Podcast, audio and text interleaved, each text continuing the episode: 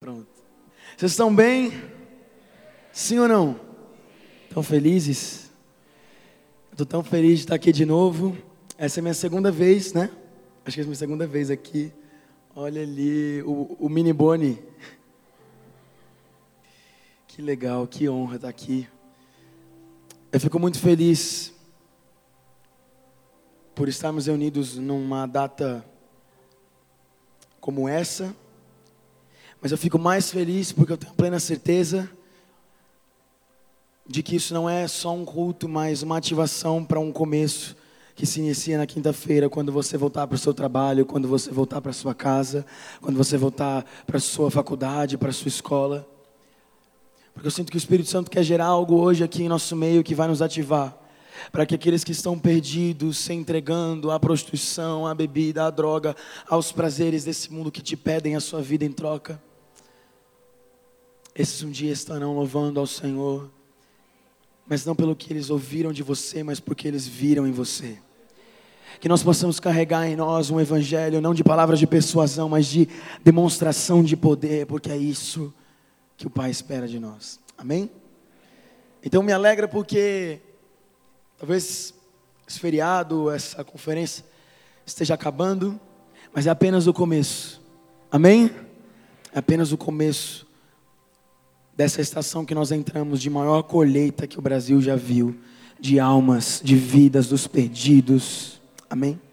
E sei que quando a gente fala perdido, a gente já imagina de cara o drogado, o mendigo, a prostituta, não é? Se fala perdido, já imagina essas pessoas. Mas quando eu digo perdido, eu, eu estou dizendo aqueles que ainda não encontraram a revelação do amor do Pai Aqueles que ainda não conseguem olhar para Deus e ver Deus como um pai, ver Cristo como filho que se entregou e fez de novo um caminho ao Pai. Vocês estão aqui? O perdido é aquele que ainda não encontrou a revelação em Cristo do amor de Deus. E esse pode ser o médico, pode ser o advogado, pode ser um frentista, Pode ser o seu professor, pode ser o seu aluno. Não existe cor, não existe raça, não existe é, classe social, não existe nada que nos separe e nos impede de alcançar o amor de Deus, que está tão perto, mas para alguns está tão longe. Sabe, eu nem, eu nem vou falar sobre isso, mas nós vemos claramente em Gênesis que quando o homem peca, Deus não muda o seu lugar. Deus continua no mesmo lugar, na mesma hora, visitando para encontrar o homem. A palavra diz que no pôr do sol, né? Deus descia para encontrar o homem. Vocês estão aqui? E quando o homem pecou, mesmo assim Deus desceu. E mesmo Deus sabendo que o homem havia pecado, que o homem havia se escondido, a primeira coisa que Deus fala não é: olha, eu sei que você pecou, você vai ser castigado. Não, não, não. A primeira coisa que Deus fala é: onde vocês estão? Sabe quando o pecado veio, não foi Deus que nos afastou, se afastou de nós. Não foi Deus que mudou o seu lugar. Deus permanece o mesmo ontem, hoje e para sempre. Quando o pecado veio, nós nos afastamos de Deus. E a pergunta de Deus sempre continuará sendo a mesma: onde vocês estão? Onde vocês estão? O que eu mais quero não é, não são as suas obras, o que eu mais quero é você. O que mais quero não é o que você pode me oferecer, mas o que mais quero é quem você é. É louco pensar isso porque no Éden não havia ministério, no Éden não havia chamado, no Éden não havia propósito a não ser buscar a face do Senhor. Esse sempre foi o plano de Deus. E muitas vezes com o tempo, com a rotina, com a loucura do dia a dia, nós nos preocupamos em fazer, fazer, fazer. E nos esquecemos que Deus não. É bom o fazer, o servir, mas não é isso que Deus mais quer. O que Deus mais quer não é o nosso fazer, é o nosso ser. Vocês entendem isso? Então eu sinto que nessa noite o Espírito Santo vai reconstituir, restaurar relacionamento de filhos com o Pai, de intimidade, de profundidade. Sabe, não fique preocupado em encontrar o seu chamado, o seu ministério, aonde Deus vai te levar, porque o mais importante não é você encontrar aonde Deus vai te levar, mas você encontrar aquele que vai te levar, é você encontrar a Ele, porque uma vez que eu encontro Cristo, eu tenho resposta sobre quem eu sou, sobre para onde vou, sobre quem me tornarei nele. Vocês estão aqui? Então, antes de começar, se eu puder dizer algo que fique no coração de vocês essa noite é: ame Jesus, se relacione com Cristo, entre no seu quarto e busque a face de Jesus. Sabe, nada do que você ouviu ou ouviu aqui, eu não estou falando isso para minha glória, não, mas para a glória dele. Nada do que você viu ou ouviu aqui vem de mim, vem dele. E eu só posso viver algo que vem dele se eu tiver relacionamento com ele. Eu não posso externar algo, expor algo que eu nunca vivi. Eu não posso conduzir um povo a um lugar que eu nunca estive. Portanto, não se preocupe em, em que você vai fazer, mas se preocupe com quem você vai fazer. E esse tem que ser Jesus, amém? Sobre todas as coisas. Tudo vai passar, mas Ele e a palavra dele permanecerão para sempre. Em nome de Jesus. Se puder abrir comigo em Daniel no capítulo 6, no versículo 4.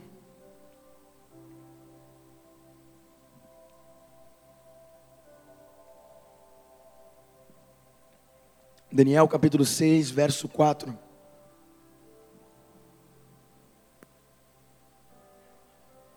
Diz o seguinte: A minha versão talvez seja um pouco diferente, que ela é um pouco mais moderna, mas a palavra é a mesma. Diz: Os outros administradores e altos funcionários começaram a procurar falhas no modo como Daniel conduzia as questões de governo, mas nada, repita-se comigo, nada encontraram para criticar ou condenar. Daniel era leal, sempre responsável e digno de confiança. Portanto, concluíram nossa única chance de encontrar algum motivo para acusar Daniel será em relação às leis de seu Deus. Fecha os teus olhos, vamos orar. Jesus, mais uma vez, em mais um momento, eu clamo para que o Senhor se revele para nós através do Espírito Santo. Agora, por meio da tua palavra, Jesus. Jesus, tu és o convidado de honra dessa noite. Tu és e tu sempre serás aquele que nós precisamos, aquele que nós ansiamos, aquele que não é, é mais que bem-vindo, é desejado, é ansiado aqui. Tu és a água da vida que nós precisamos beber, Tu és o pão da vida que nós precisamos comer, Tu és o cordeiro que tirou o pecado do mundo. E nós somos tão gratos a Ti, Jesus. Por isso, mais uma vez, eu te peço, nos livra de ouvirmos a tua palavra e não sermos transformados pela verdade que ela carrega. Nos livra de estarmos em Sua presença e não sermos transformados pela santidade que há em Ti. Nos livra, Jesus, de entrarmos aqui e sairmos da mesma forma que entramos. Porque nós temos a certeza de que conhecendo a verdade, a verdade nos libertará não só dos nossos pecados, mas dos nossos achismos, dos nossos costumes, da nossa religiosidade, conhecendo a tua verdade, Cristo, nós somos livres, livres. Portanto, eu te peço, faça do nosso coração nessa noite terra fértil, porque a tua palavra é uma semente, mas de que vale a melhor semente do mundo ser a tua palavra, se o nosso coração não for fértil. Por isso, Senhor, faz frutificar em nós a Sua palavra e que esses frutos possam ser colhidos por toda a eternidade. Em nome do teu filho amado Jesus Cristo, nós te damos honra, glória e liberdade nessa noite. Amém. Aplauda Jesus porque ele é bom. Aleluia. Aleluia. Alguém que conhece a história de Daniel? Levante sua mão assim. Que bom, glória a Deus. Ó, pastor, estão lendo a Bíblia. Aleluia. Ou estão lendo a Bíblia, ou já fizeram a escolinha do dominical, né? Ou o ministério infantil, porque não tem como você ser alguém que cresceu na igreja e não ouviu a história de Daniel. Mas se você não ouviu, ainda vou te dar um panorama. Daniel, ele era um jovem israelita, e se você vai no capítulo 1 de Daniel, nem precisa abrir, mas conta um pouco da história de como Daniel surgiu em todo esse contexto. Nabucodonosor, o rei da Babilônia, ele veio a Jerusalém, ele cercou a cidade, e ele teve vitória sobre o rei de Judá. Naquele momento, Nabucodonosor, ele vira para um dos seus chefes ali, um dos seus assistentes, na verdade, e diz: Olha, vá e selecione jovens israelitas da família real. Ele fala: escolha somente jovens saudáveis, de boa aparência, que sejam instruídos em diversas áreas do conhecimento, e que tenham entendimento e bom senso, e sejam capacitados para servir no palácio real. Basicamente, o rei virou e falou assim: Olha, eu preciso dos jovens de Ribeirão Preto. Gostaram ou não? Não gostaram? Eu, gostou, né? Olha aí, temos um jovem inteligente, bonito, saudável e para cima. Como é seu nome? Sandro. Santo. Santo? De santo? E santo?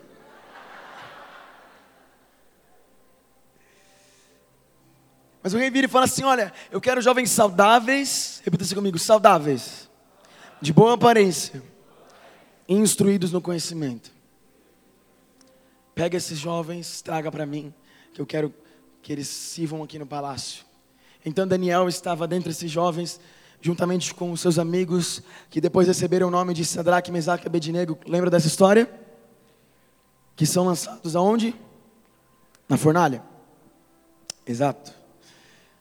Então Daniel, ele é selecionado entre esses jovens, e há uma direção do rei a respeito desses jovens, ele fala assim, para as penas, que era o chefe desses jovens, ele fala assim, vá e dê da melhor comida, da melhor bebida que nós temos. A comida que eu como, a bebida que eu bebo, dê a eles. Cuide deles. Ensine o idioma, ensine os, os, os costumes, instrua-os. Mas naquele momento, Daniel e seus amigos são direcionados por Deus a não se alimentarem daquela comida. E aí Daniel vira para ele e fala assim: Olha, vem cá. Eu não vou comer dessa comida. Eu vou me alimentar de alimentos que vêm da terra e beber água.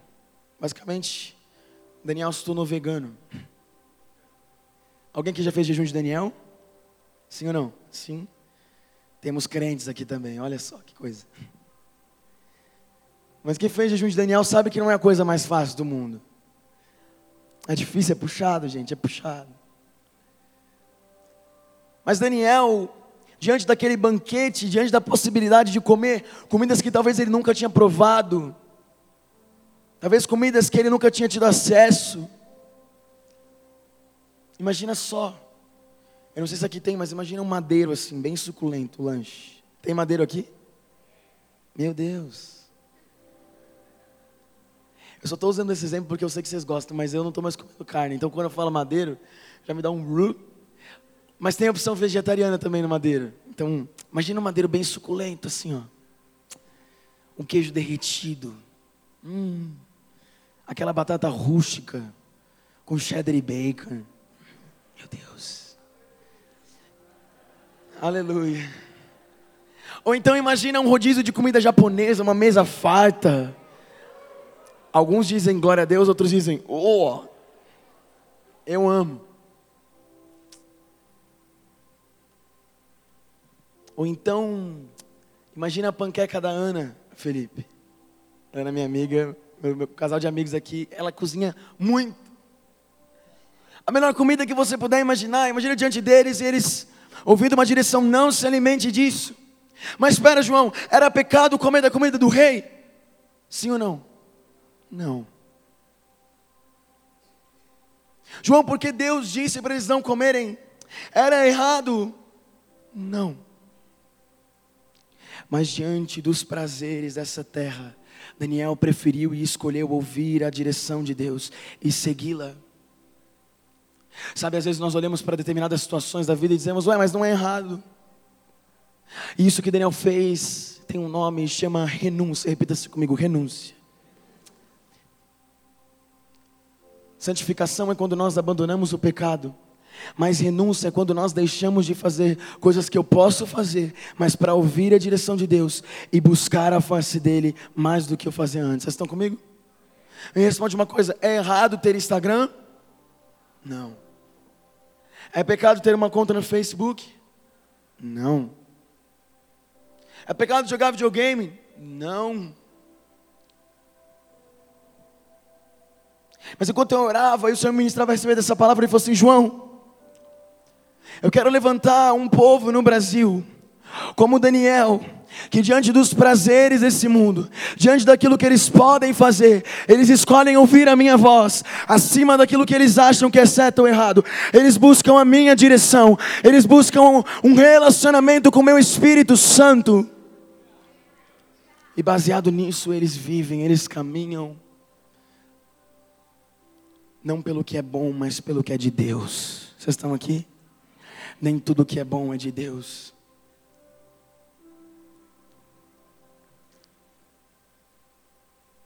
Mas Daniel escolhe, e aí aquele, o chefe ele fala assim: Mas você está maluco?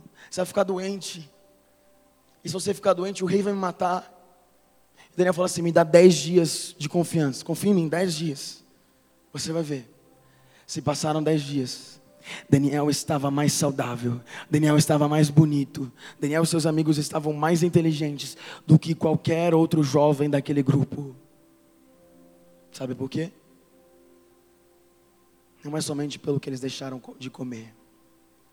Mas o que define o seu sucesso não é aquilo que você acha que é certo, não é aquilo que é prazeroso, é você ouvir a voz do Senhor. O que define para onde você vai não é você aceitar as melhores coisas dessa terra, mas é você buscar a face do Senhor de dia e de noite, entendendo que por mais que pareça a melhor oportunidade da sua vida, o que vai prevalecer sobre você é a vontade dele. Porque a palavra diz que a vontade do Senhor ela é boa, perfeita e agradável para quem? Para os que creem. E Daniel creu. Passaram dez dias, ele estava mais saudável, mais bonito, mais inteligente do que os outros. E Daniel, ele era, ele era, ele era um jovem que buscava a face do Senhor, se relacionava com Deus. E mais para frente você vai vendo um desenrolar na história, onde Daniel passa a ter tanta graça diante do rei que o rei começa a dar cargos de confiança a Daniel. E quando nós vamos para o capítulo 6, onde nós lemos, já era um outro reinado, era um reinado de rei Dário. Esse rei ele resolve dividir o reinado em províncias, 150 províncias, basicamente estados. Vocês estão aqui? E aí ele resolve nomear governadores para esses estados, e acima do, dos governadores, somente abaixo dele, ele escolhe três homens Adivinha quem estava entre eles? Daniel.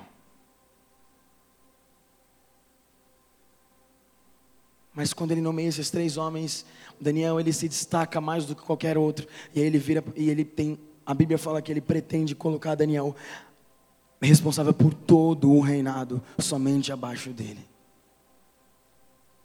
Havia graça em Daniel, havia graça de Deus em Daniel a respeito do rei. O rei olhava para ele e falava assim: Esse homem, ele, ele, ele é leal, ele é digno de confiança. Sabe, o rei ele era ímpio, o rei não conhecia Deus, o rei não buscava Deus, mas o rei conhecia Daniel. Vocês estão aqui? Deus vai te colocar com pessoas que não conhecem a Deus e que a única oportunidade de conhecerem é por meio de você. E eu não estou dizendo que você tem que abrir a sua Bíblia no seu trabalho e começar a pregar. Faça isso se Deus te direcionar, mas eu não estou dizendo que é a partir disso. O rei encontrou graça em Daniel, não pelo que Daniel falava, mas por como Daniel vivia. O que o Senhor quer levantar no Brasil é um povo que mais vive do que fala, é um povo que caminha em santidade, em justiça, mais do que o seu Instagram mostra. Vocês estão aqui? O que Deus espera de você não são as suas palavras não é a sua legenda com versículo bíblico no Instagram, não é o seu status do WhatsApp dizendo filho de Deus. O que Deus espera de você é que a sua boca, juntamente com os seus pés, caminhe em retidão, ouvindo a voz de Deus, ouvindo a voz do Pai.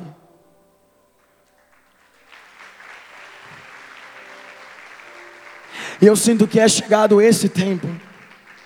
Sabe, nós falamos de alcançar esferas da sociedade, nós falamos muito sobre isso na igreja. Quantos aqui já ouviram isso? Nós vamos alcançar as esferas, nós vamos alcançar a arte, nós vamos alcançar a, a medicina, nós vamos alcançar a política, nós vamos alcançar a, a universidade, nós vamos alcançar o ensino. Mas como vamos alcançar as sete esferas? Se aquilo que falamos não corresponde com o que vivemos? Você não vê em nenhum momento Daniel abrindo os dez mandamentos e descascando para o rei, falando assim: para de fazer isso, para de fazer aquilo, para de fazer aquilo outro. Mas você vê Daniel vivendo em retidão, conforme a vontade de Deus, buscando a face de Deus. Talvez nenhuma palavra saiu da boca de Daniel, mas os seus pés mostraram como Daniel caminhou. E é por isso que a palavra diz: conformosos são os pés e não a boca daqueles que anunciam o quê? O quê? O Evangelho de Cristo. Vocês estão aqui comigo? Sabe por quê? Porque a tua boca pode falar algo, mas o que mostra de fato como você viveu são os seus pés. Porque conforme você anda, ele deixa marcas, ele deixa pegadas para onde você está indo e como você tem andado. Então, quando o rei resolve colocar Daniel nesse lugar alto de comando, de, de governo, porque ele encontrou graça em Daniel, ele viu um homem leal, ele viu um homem justo. Sabe, eu não estou aqui para dar lição de moral, não. Mas quantas vezes eu ouvi de amigos meus ímpios dizendo: Eu não contrato crente. Alguém mais já ouviu isso? Eu não contrato crente. O crente fofoca, o crente mente, o crente até rouba. E eu pensando, meu Deus, que imagem que eles têm daqueles que seguem a Jesus. Porque talvez são crentes que gostam de mostrar, mas não gostam de viver. E não é esse que o Senhor está procurando nessa noite. O Senhor está procurando pessoas que talvez viviam desse modo, mas hoje decidem abrir o seu coração para serem redimidos, limpos pelo Espírito Santo, a fim de que a sua boca corresponda na, da forma como você vive. Vocês estão comigo? Sabe, eu não sei exatamente qual foi o intuito desse tema, Casa Limpa. Mas eu sinto que nós entramos num ano, numa estação, onde o Senhor quer de fato arrumar a casa, porque é impossível o Senhor lançar a nós, a vocês, se a casa não estiver limpa. De que vale eu ganhar o mundo inteiro e eu perder a minha própria alma? Vocês estão aqui? E naquele momento que o rei levanta Daniel, coloca ele num cargo, as pessoas que estavam, os outros que estavam ao seu redor, tiveram inveja, tiveram ciúmes. Deixa eu te falar uma coisa. Uma das primeiras retaliações que acontecem quando você se posiciona em Deus quando você passa a ouvir a voz de Deus, os direcionamentos de Deus, e passa a caminhar em retidão, Deus começa a te erguer entre os povos. Você está entendendo? É por isso que a palavra diz: Rei dos Reis e Senhor dos senhores. Quando ele está dizendo Rei dos Reis, não significa que Deus está acima de outros reis que já existem, não. Significa que Ele é o Rei e nós nos tornamos reis porque somos a semelhança dele. Vocês estão aqui? Por isso Ele é o Rei de nós que Ele nos chamou para reinar. Vocês estão aqui? Toda vez que o Senhor encontra graça no coração de alguém, Ele levanta aquela pessoa para uma posição de governo, para uma posição de de, de comando. Sabe por quê? Está no coração de Deus, sim. Nós ocupamos as universidades, nós ocupamos a política, nós mudamos o cenário dessa bagunça no nosso Brasil, no nosso país. Vocês estão comigo? Não tenham medo, não se limitem. É por isso que a palavra diz que ele escolheu jovens instruídos no conhecimento, saudáveis, de boa aparência. Não basta você ser legal. Não basta você ser crente. Uma coisa real, meu irmão. Quantos livros você já leu esse mês? Quantos livros você leu ano passado? Quanto de estudo você se alimenta, de conhecimento?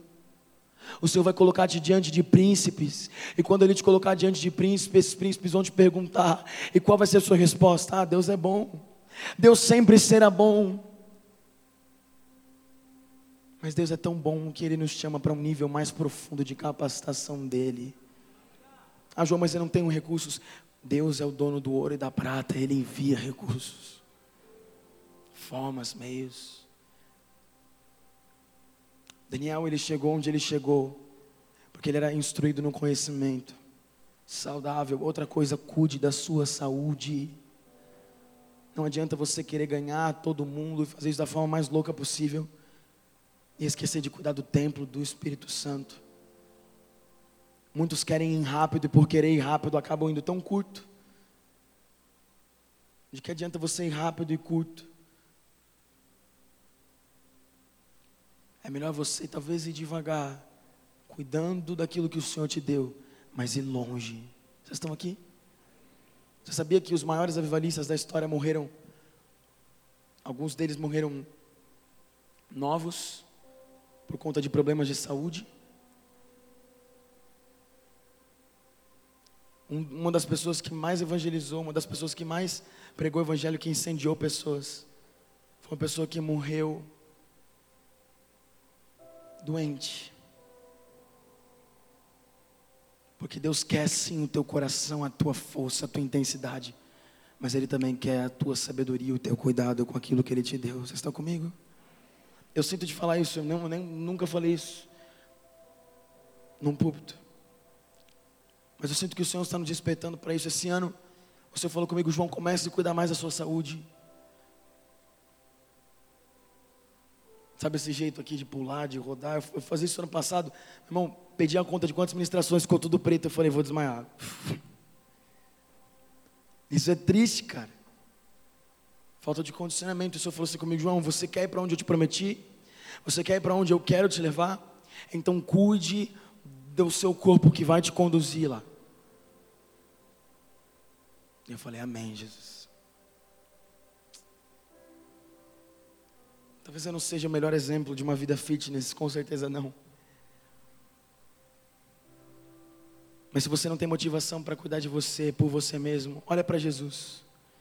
Fala, Jesus, eu vou cuidar da minha saúde por amor a você. Jesus, eu vou me encher de conhecimento por amor a você. Jesus, eu vou aprender novas línguas por amor a você.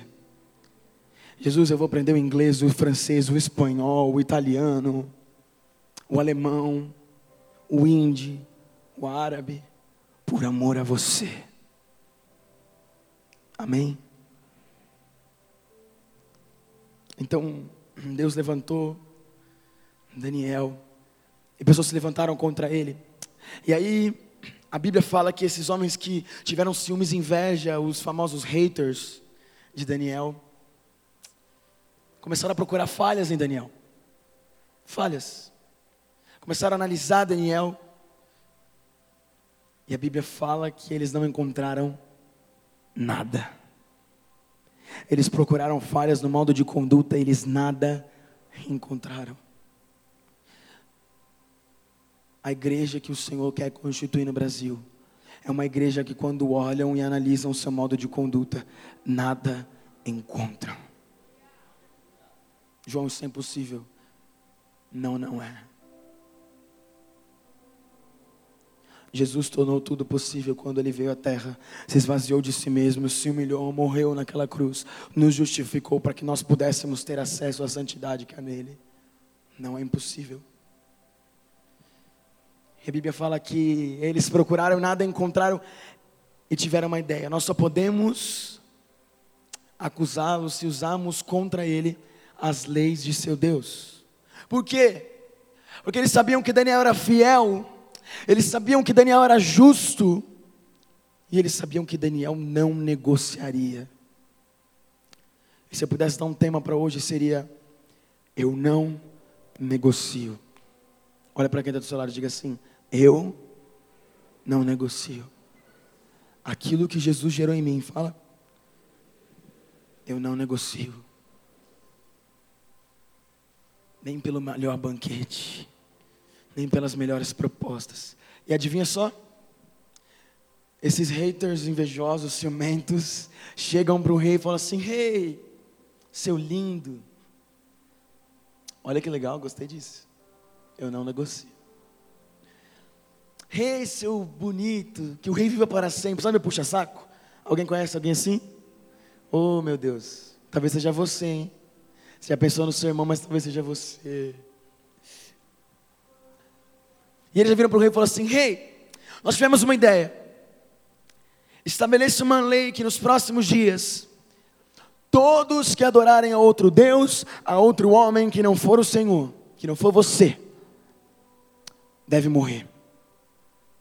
E o rei olha para essa ideia e ele fala: Boa ideia. Afinal, o rei não servia a Deus e aquilo só seria melhor para o seu ego. E tudo que alimenta o ego, o homem gosta. Vocês estão aqui? E aí o rei fala: Tá bom. Eles falam assim, mas assine essa lei de modo irrevogável. Uma forma que você não possa voltar atrás, porque eles sabiam que o rei amava tanto Daniel, que o rei via tanta graça em Daniel, que se Daniel fosse condenado por isso, o rei voltaria atrás. Mas o rei novamente acha uma boa ideia e ele fala: tá bom. Ele assina a lei de modo irrevogável, ou seja, de modo que não pudesse voltar atrás naquela decisão. Vocês estão aqui? Então começa a se espalhar sobre o reinado. Essa notícia dizendo que qualquer homem, mulher, criança, qualquer pessoa que for pega adorando a outro Deus, a outro homem que não for um rei, será morto, será lançado na cova dos leões. E a palavra diz que quando Daniel ouve essa notícia, essa, essa lei que foi instituída, Daniel corre para sua casa, ele sobe as escadas, ele entra no seu quarto, ele corre para debaixo da cama, é isso? Não.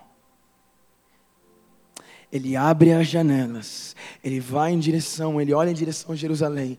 A Bíblia diz que com as janelas abertas, ele levanta suas mãos, ele começa a render graças a Deus.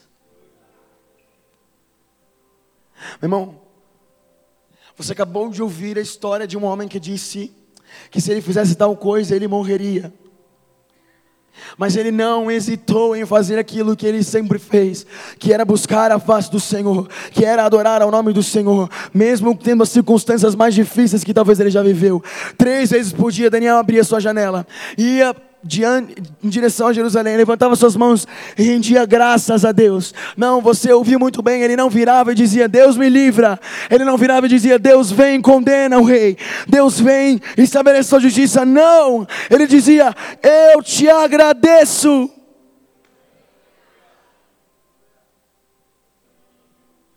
Eu te agradeço.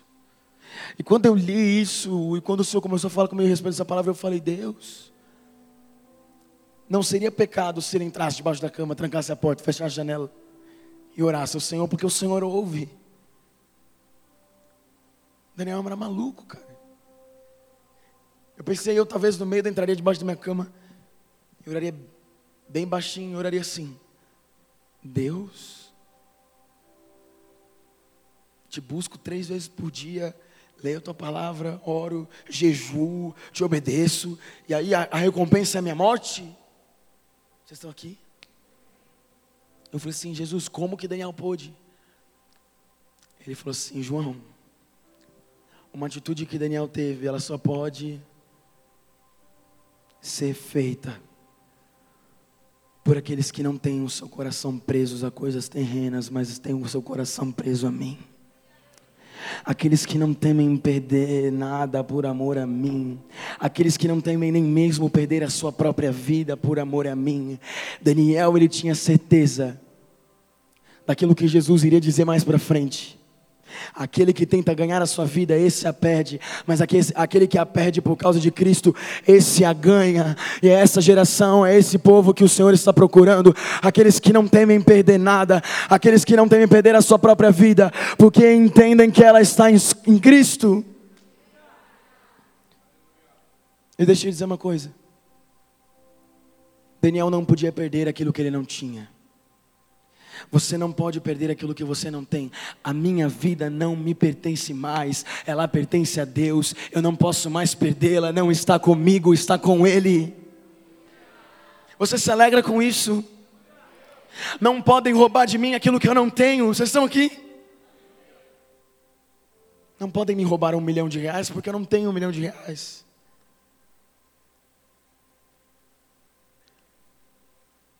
O inimigo não pode roubar a minha vida, porque a minha vida não está mais comigo.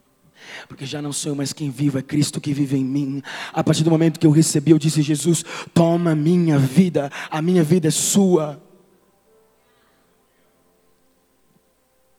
Daniel, ele tinha um entendimento de parte das bem-aventuranças que diz: Bem-aventurado, felizes são aqueles que são perseguidos. Vocês estão aqui? Porque deles é o quê? O reino do céu. Jesus nem tinha vindo. Mas o relacionamento que Deus, que Daniel tinha com Deus, era o suficiente para ele ter a certeza de que ele perderia tudo por amor a Deus. Portanto, ele não hesitou. E adivinha o que acontece? Os guardas pegam ele prendem ele, levam ele. Mas o mais legal disso é que Daniel, mesmo sendo homem ser humano, eu imagino que ele estava com muito medo. Imagina o caminho até você chegar à cova dos leões. Imagina o caminho até a tua morte. Não é uma morte repentina que você vum, morreu. Você está caminhando até um lugar que você sabe que dali você vai morrer. Em nenhum momento você vê na Bíblia relatos sobre Daniel murmurando, gritando, esperneando, ou dizendo vocês vão se arrepender, ou fazendo como muitos de nós fazemos, a mão de Deus vai pesar sobre você, você está aqui. Ele se cala e ele vai, talvez mesmo sofrendo, mesmo com medo. Eu imagino que no pensamento dele estava Deus. Eu sei que se eu morrer eu vou ver, mas o Senhor pode me livrar também, tem essa parte. Cadê você, Deus? Sabe quando você tem fé, mas você fala, Deus? Não, Deus, eu tenho fé, mas Deus. Eu imagino que cada passo era mais perto era Deus. São três passos. Entrou, morreu. Se eu quiser me salvar, é agora. Mais um passo. Deus, agora é dois. Dois, é um, dois. Morri. Se eu entrar, morri. Me salva. Não sei o que você vai fazer, manda um anjo, me, me suga. Aí já dá o último passo. Já está despedindo do guarda, Deus abençoe. Amém, é isso mesmo. Obrigado a todos que colaboraram. Morri. Muitas vezes nós agimos assim, mas mal sabemos que onde a morte nos esperava, os anjos do Senhor ali estavam também, fechando a boca da morte e trazendo vida, vida e vida em abundância. Talvez a resposta que você esteja procurando é no caminho, mas a resposta que Deus quer te dar é onde você achou que seria o fim, é onde você achou que tudo se acabaria, porque aqueles que são fiéis ao Senhor, aqueles que sofrem juntamente com Cristo, esses também receberão a glória que há em Cristo. Vocês estão comigo? E essa geração é esse povo que o Senhor quer levantar, que não quer fazer parte somente da glória que está nele, mas que quer fazer parte do sofrimento dele também, dizendo: Jesus, se é preciso morrer pelo Senhor, eu vou. Mas que prevaleça sobre mim a Sua vontade,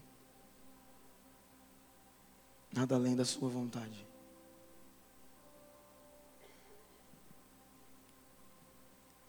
Vocês estão aqui? A palavra diz que Daniel entra na cova dos leões. Fecham com uma pedra e selam, o rei sela.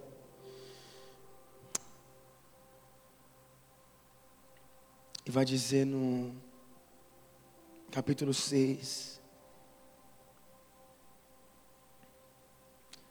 no versículo 16: Por fim, o rei deu ordens para que Daniel fosse preso e lançado na cova dos leões. E o rei lhe disse: o seu, Que seu Deus a quem você serve fielmente, o livre.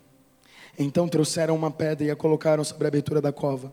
O rei selou a pedra com o seu anel e com os anéis nobres, para que ninguém pudesse resgatar Daniel. O rei voltou ao seu palácio e passou a noite inteira em jejum. Não quis nenhum divertimento habitual.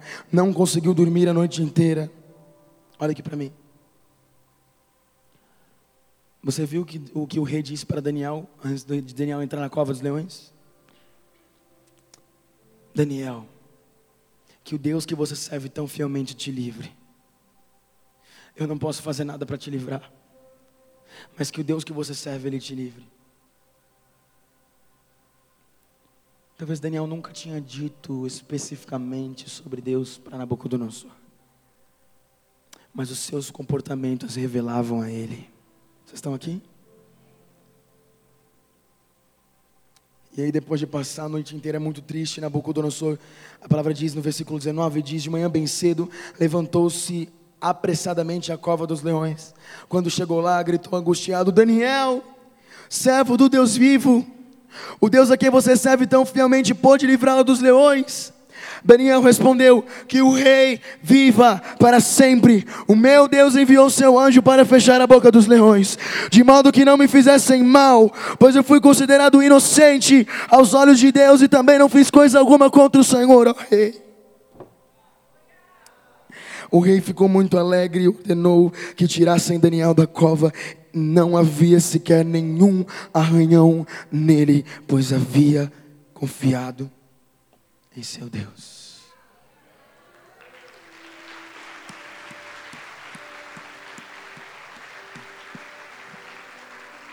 O povo que o Senhor quer levantar, aqueles que o Espírito Santo procura nessa noite, são aqueles que não temem a morte, mas antes disso confiam irmão, depois que eu comecei a conhecer Jesus,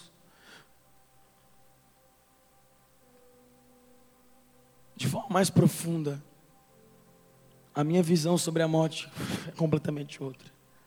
Vocês estão aqui?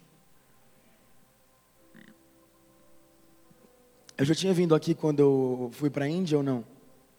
Depois da Índia? Só antes? Antes da Índia. É Cleide Fanny. É? Lembrei de ti. É que seu nome ficou muito guardado na minha cabeça. Não tem duas. É só você, você é única.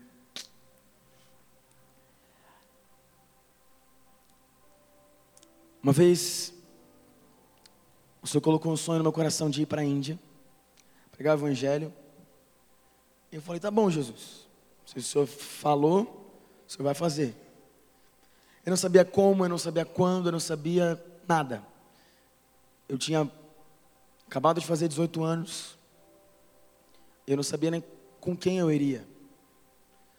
Comecei a orar sobre isso. E aí uma vez eu estava ministrando num culto, numa igreja, e eu desci, acabou a ministração, eu desci do, do púlpito, e tinha uma menina me esperando, ela falou assim, João, eu tive um sonho com você, eu não queria te contar, eu tenho muita vergonha, eu não sei se vai fazer sentido, para mim não fez muito sentido, mas Deus pediu para compartilhar. Eu falei, fala.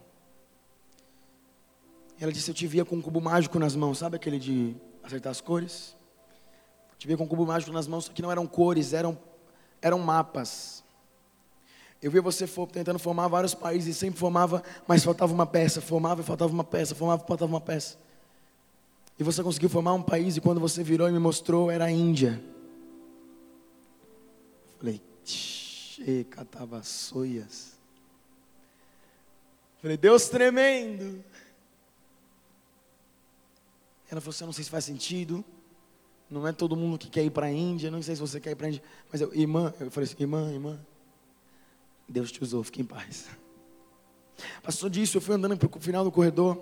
Entrei na, na salinha, peguei meu celular. Quando eu peguei meu celular. Hum, eu recebi a mensagem de um amigo meu missionário chileno. Ele mora no Chile. Ele disse assim: João, nesse ano, em outubro, nós vamos fazer uma cruzada para a Índia. Eu gostaria de te convidar para fazer essa cruzada com a gente. Eu disse: Meu Deus! Meu irmão, eu não estou falando de três dias, de dois meses depois, estou falando de cinco minutos no máximo. Foi o tempo de eu andar, de eu pegar meu celular e ver que ele tinha mandado uma mensagem enquanto eu estava ministrando. Eu respondi e falei assim: Eu vou. Não sei como, não sei quando, mas eu vou. E eu fui para meus pais. Naquela época eu morava com os meus pais. E eu falei: Pai, mãe, Deus colocou isso no meu coração. Veio essa proposta aqui. Vocês me abençoam e eles me abençoaram. Eu falei assim: Deus, agora é com o Senhor, eu preciso de recursos. Eu não vou tirar do, do, dos, do, daquilo que eu recebo para essa viagem. O Senhor vai me dar estratégias para gerar recursos. Às vezes o que você recebe, o que você ganha é contado para aquilo que você precisa fazer. Está aqui? E você não vê possibilidade para viver aquilo que Deus quer que você viva, talvez. E a gente se limita naquilo que a gente consegue fazer. E Deus me deu uma estratégia de começar a fazer pulseiras. Quando eu vim aqui, eu vendi pulseira. Vendi. Aí. Comecei a levar em todas as ministrações, todo lugar que eu ia. Na internet, vendi todo, peguei todos meus amigos e falei, me ajudem. Me ajudem a mandar pelo correio. Eu mesmo fui escrevendo na cartinha assim para cada pessoa que comprava online, agradecendo por colaborar na missão, babá, mandava. Deus mandou recursos, depois de dois meses eu comprei a passagem, depois de um, de um mês e meio eu já estava indo. Só que antes de ir, o missionário disse assim para mim, João, nós vamos para uma comunidade muçulmana e lá existe um sério risco. É uma comunidade que é povoada por xiitas. Vocês estão aqui comigo? Você sabe o que é isso? Xiitas são é, é, um, é um, um grupo de islâmico que persegue cristãos, mata cristãos, prende cristãos, persegue. Eu falei, poxa, que bom. Sentei com a minha mãe e fui falar para ela: Mãe, tem essa questão, esse detalhe. E aí eu contei para ela e ela, os pastores conhecem a mãe, ela começou a chorar, mas filho, como assim? Se você morrer, tem alguma mãe aqui? Faz sentido o que minha mãe fez? Faz, né? E eu com 18 anos, se eu, se eu tenho um cara de novo, imagina, tinha, tinha acabado de fazer 18, tinha carinha de baby assim branquinho, indo para a Índia, nada a ver.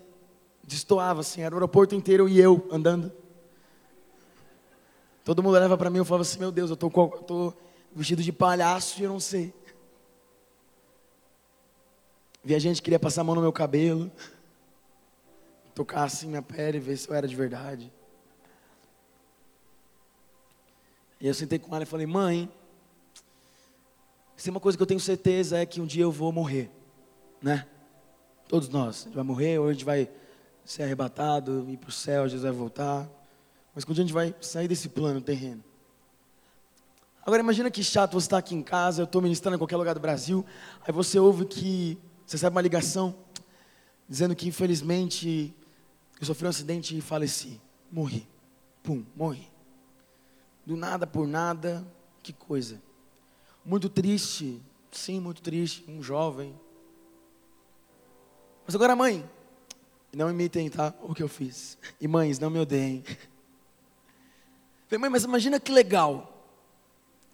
Se a senhora está aqui, aí eu estou lá na Índia pregando o evangelho, você recebe uma ligação da Interpol dizendo que está procurando pelos meus pais porque acharam meu corpo, mas não acharam minha cabeça, meu, meu passaporte estava com meu corpo, o que, que ia fazer com meu corpo? Por isso minha mãe olhou para mim, João, quem está falando? Eu falei, mãe, eu sei que um dia eu morrerei, por que não morrer por Cristo? E ela falou assim: é verdade. E a gente começou a chorar. E ela falou assim: Eu lembro do dia que eu te apresentei para ele e disse: Senhor, ele é teu. Faça o que o Senhor quiser com ele.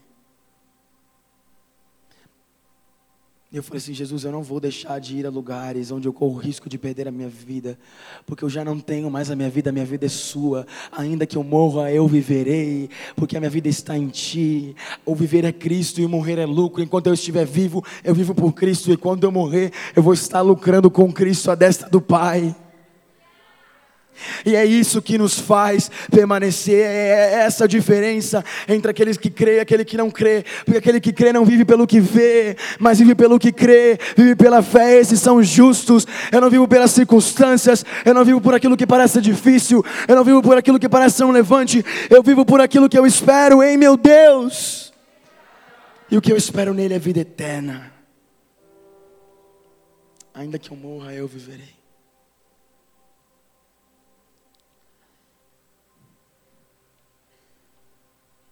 Senhor está procurando um povo que de fato vive o que é ser sal e luz na terra. Vocês estão aqui?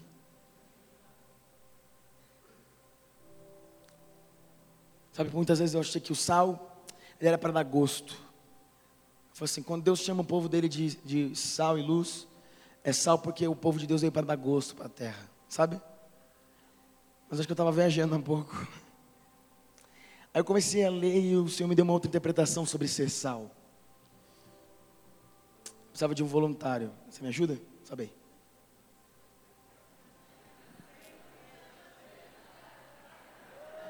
Ó, oh, chegou como? Yeah, bro. What's up, dude? Gostei do seu cabelo. Acho que eu vou fazer isso, ó. Já tenho um cabelo suficiente. Cara, mas dói tanto.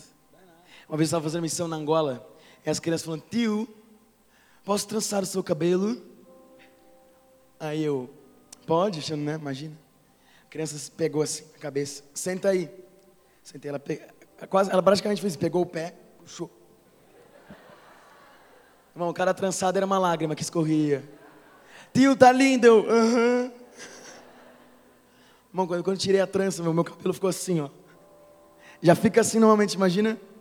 Enfim, deixa quieto. Nos chama em Mateus, no capítulo 5, e você não precisa abrir, de sal e luz da terra. Como é seu nome? Lucas. Você vai chamar Marquinhos, tá? Um personagem que eu criei. Vem aqui. Esse é Marquinhos, ele estuda comigo, a gente faz faculdade junto.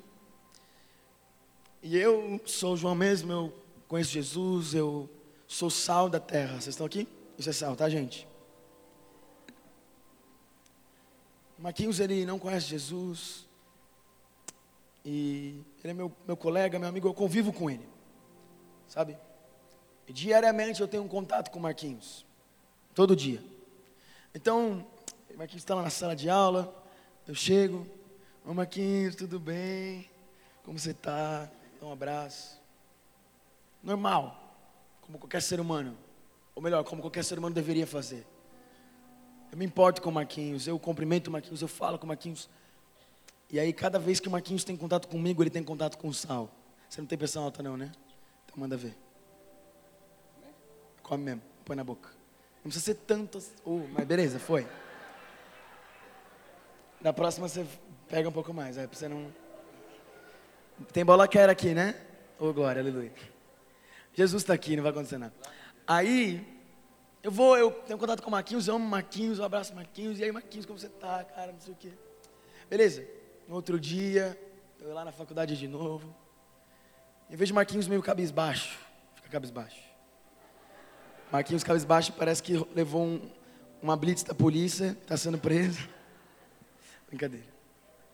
Aí eu chego, Marquinhos, pô, que está acontecendo? Aí o Marquinhos fala assim, João, está difícil, meu FIES não foi aprovado, não tenho como pagar a faculdade, a minha casa está um caos, eu que sustento minha família praticamente, meu pai, ele só bebe, meu, meus pais estão se separando, está tá um caos, está um... Eu falo, Marquinhos, consigo imaginar o que você está sentindo. Talvez eu não consiga sentir a sua dor, mas eu quero dizer que eu estou aqui. Conta comigo, Marquinhos. E eu começo a contar para o Marquinhos o que Deus fez na minha família. E eu falo, Marquinhos, Deus restaurou a minha casa também.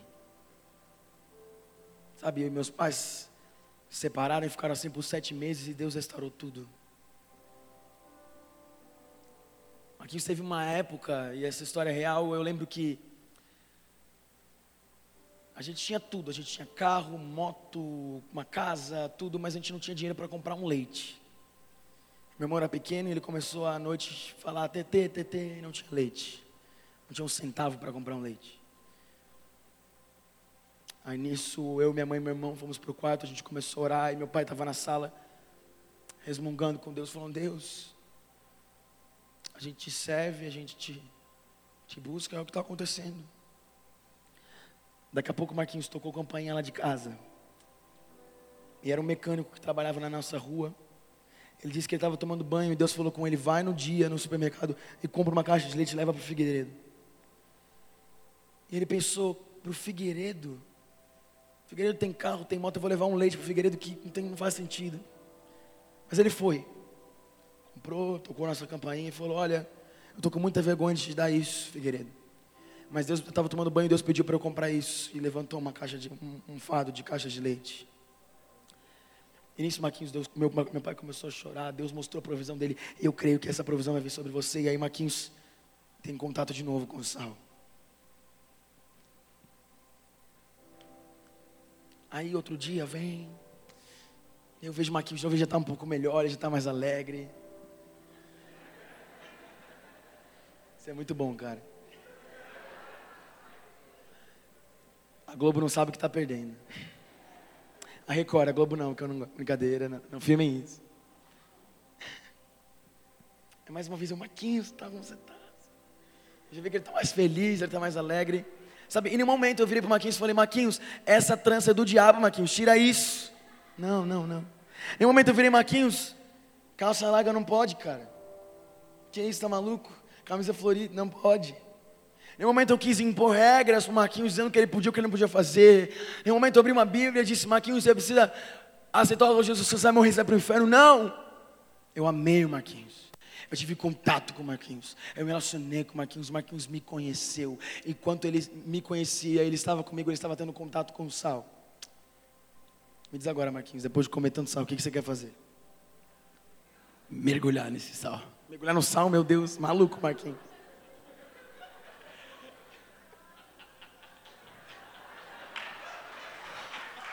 Palmas no Marquinhos.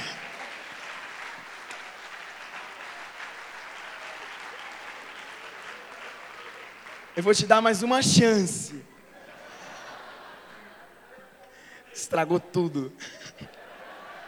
Brincadeira. Marquinhos, depois de. Pega mais sal, Marquinhos. Você precisa saber o que, que você precisa. O que, que você está com vontade de fazer agora? Beber água. O Senhor nos chama de sal, porque nós somos chamados para provocar sede nas pessoas.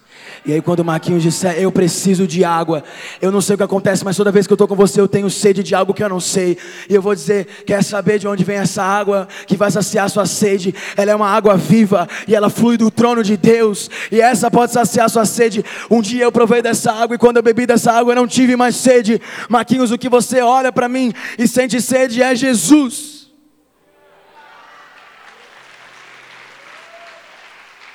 Presente. Lucas, né? Eu vejo o Senhor expandindo sonhos no seu coração a respeito do seu mistério, do seu chamado. Eu vejo o Senhor enviando recursos para os lugares que Ele quer te levar. Eu vejo você com tantos pedidos isso me mostra pessoas que não são as mais desejadas, que não são as mais benquistas.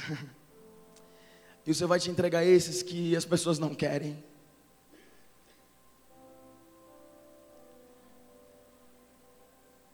Há muito de amor da parte do Senhor sobre você, é uma graça.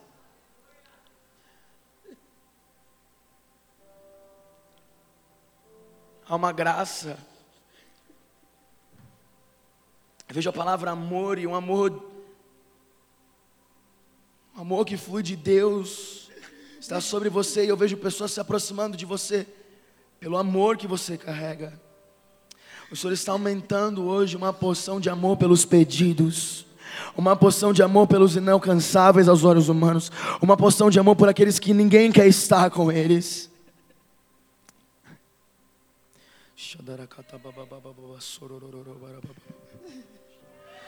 Mais Espírito Santo, mais Espírito Santo.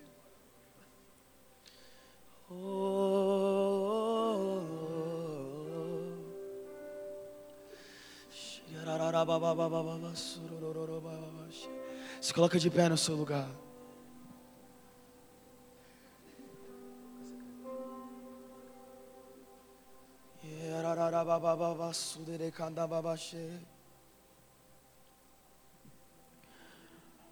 O Espírito Santo está colocando uma chama em nosso coração nessa noite.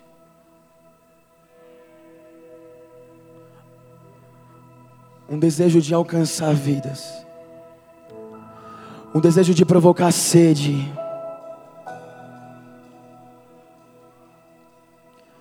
Feche os teus olhos e estenda as suas mãos. O Senhor vai começar a queimar em corações de pessoas que têm sonhos de ir para lugares remotos dessa terra, onde o Evangelho não foi pregado.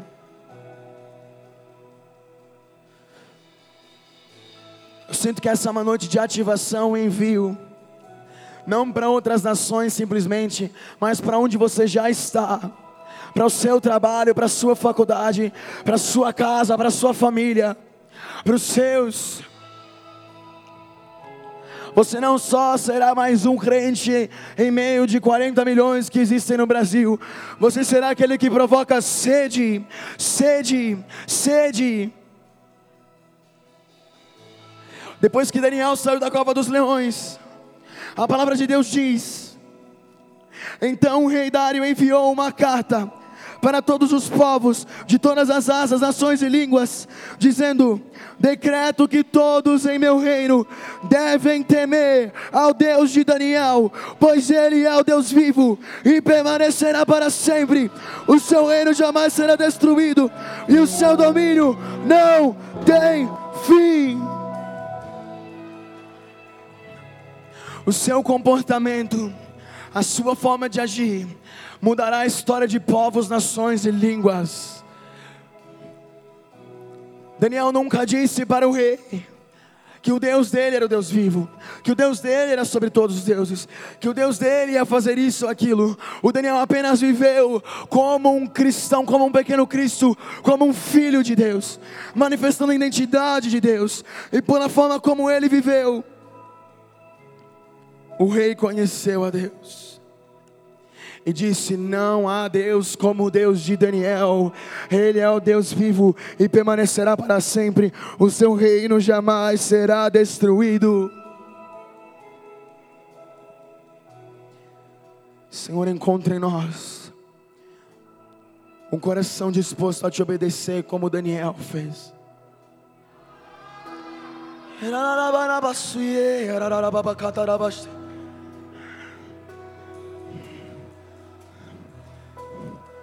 Senhor, aumenta a nossa fome e a nossa sede.